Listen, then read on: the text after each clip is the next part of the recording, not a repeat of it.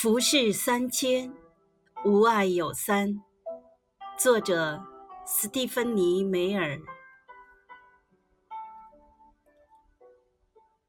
I love three things in this world: sun, moon, and you.